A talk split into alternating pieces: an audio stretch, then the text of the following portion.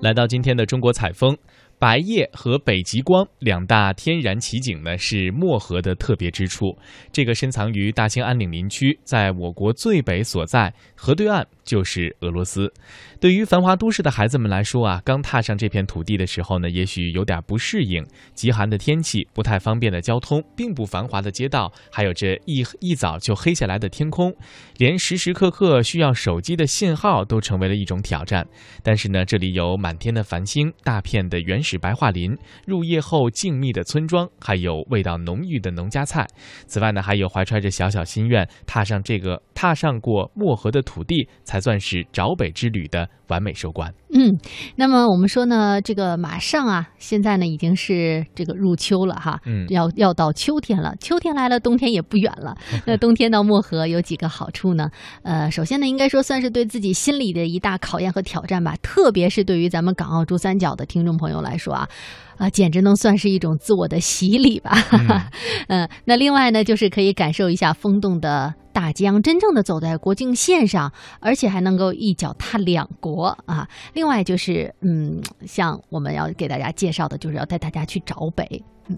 的确哈，那其实说到漠河呢，很多朋友会问哈，究竟有什么地方让大家特别这个感到很特别呢？其实呢，去漠河呢，大家除了要记得找北之外哈，在北极村里面各种以北命名的景点也会让你不亦乐乎。而北红村原汁原味是真正意义上最北的村落。那么在那里呢，你会路过乌苏里浅滩和龙江第一湾，那么这两处都和俄罗斯是隔江相望。那游过了这些景点呢，漠河的精华也算是尽。尽收眼底了。那如果时间还不是很赶的话，您也可以去漠河县县城内的这个松苑公园和五六火灾纪念馆去转一转。嗯，那节目最后呢，中国采风，我们就一起到漠河的北极村去找北吧。北极村于一九九七年开辟为北极村旅游风景区，成为全国最北的旅游景区。它古风淳朴、静谧清新，乡土气息浓郁，植被和生态环境保存完好。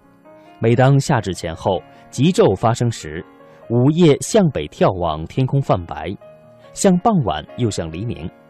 人们在室外可以下棋、打篮球。如果您幸运的话，可以看到气势恢宏、绚丽多彩的北极光。烟波浩渺的黑龙江从村边流过。江里盛产折罗、细鳞、重唇、黄鱼等珍贵冷水鱼，用江水炖江鱼，其味之鲜，其情之美，可以说无与伦比。还可以用丝网挂鱼，江边垂钓，其乐无穷。冬季在冰封的江面上凿开坚冰，用铁丝从冰眼里拽出一条条鲜鱼，更是增添了北国的情趣。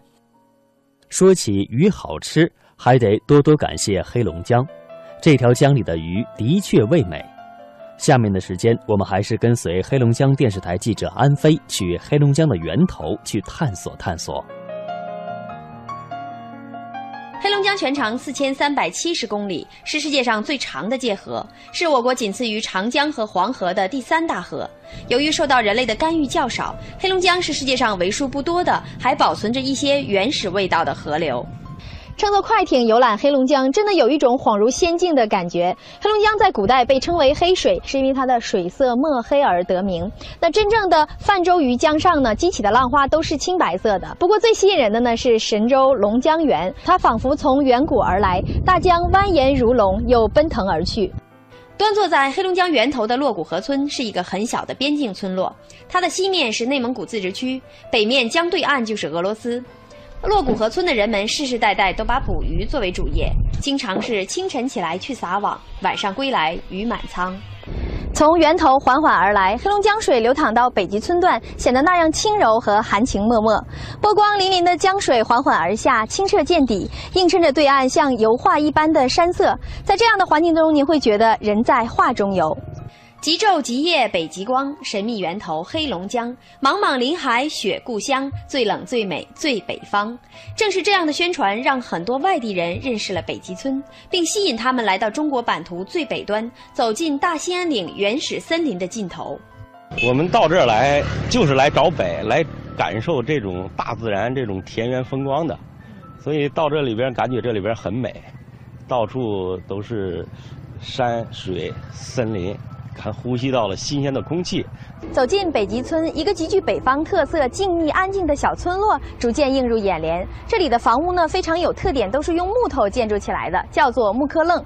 那么它呢都是用整根整根的原木横卧起来，互相刻楞，没有柱脚，留出了窗户。那在这样的房屋当中居住呢，您会觉得和自然是那么的贴近，就好像呼吸着从自然当中而来的原始气息。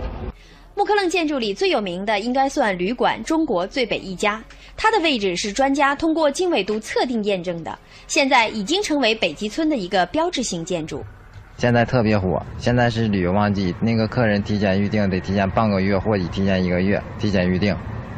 近代史上，漠河之所以被人记住，首先是因为它的地缘优势，此外就是因为金子。在北极村通往漠河县城的途中，就有有关金子的记忆。有一个地方一定不能不提，这里就是胭脂沟。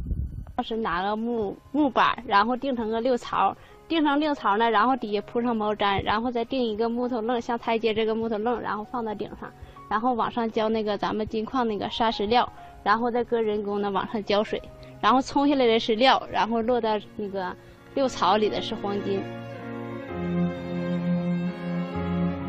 神奇的北极光到底是什么原因形成的呢？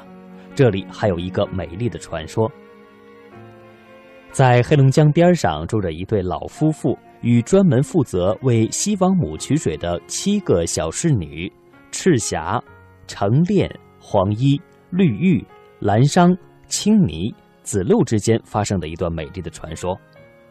据说每年夏至这一天的晚上，北极村的人们经常能够看到飘舞于天空中的七条彩带。也就是所谓的北极光，人们说那是西王母的七个侍女又回来看望他们的爹娘来了。人们为了纪念他们，每年夏至这一天，这里较别的地方多出了一个节日，叫做夏至节。按照北极光的习俗，这一天人们都会自发地来到黑龙江边，点起篝火，边跳舞边等待北极光的出现。哪怕年年当地人都见不到北极光，但是人们也仍然会到黑龙江边来，虔诚的等待女儿们回家。北极村的传说不只有一个，还有好多个。我再给您讲讲关于元宝山的传说。当地有一座山被人们称为元宝山，这是一座常有奇怪现象发生的山。从它的外形来看，非常像一个巨大的金果子。听当地的村民讲，近几年这座山在近午夜的时候呢，半山腰经常会有火光显出，就像是人们隆起的大堆篝火一样。有好事儿的人第二天去那里，却什么痕迹也找不到了。再有就是夏天从北极村向这里看，如果在半山腰出现了浓雾，那么第二天保准会下雨。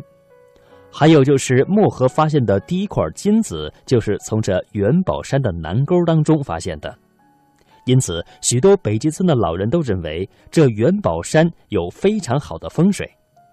关于这座元宝山，还有许多扑朔迷离的传奇。